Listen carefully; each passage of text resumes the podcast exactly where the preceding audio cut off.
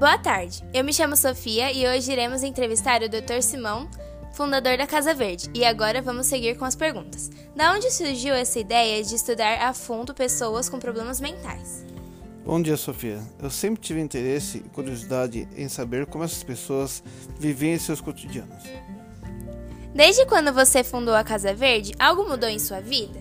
Sim, mudou minha razão de pensar e de viver junto com eles. Como foi a sua reação ao ver os primeiros loucos em sua frente?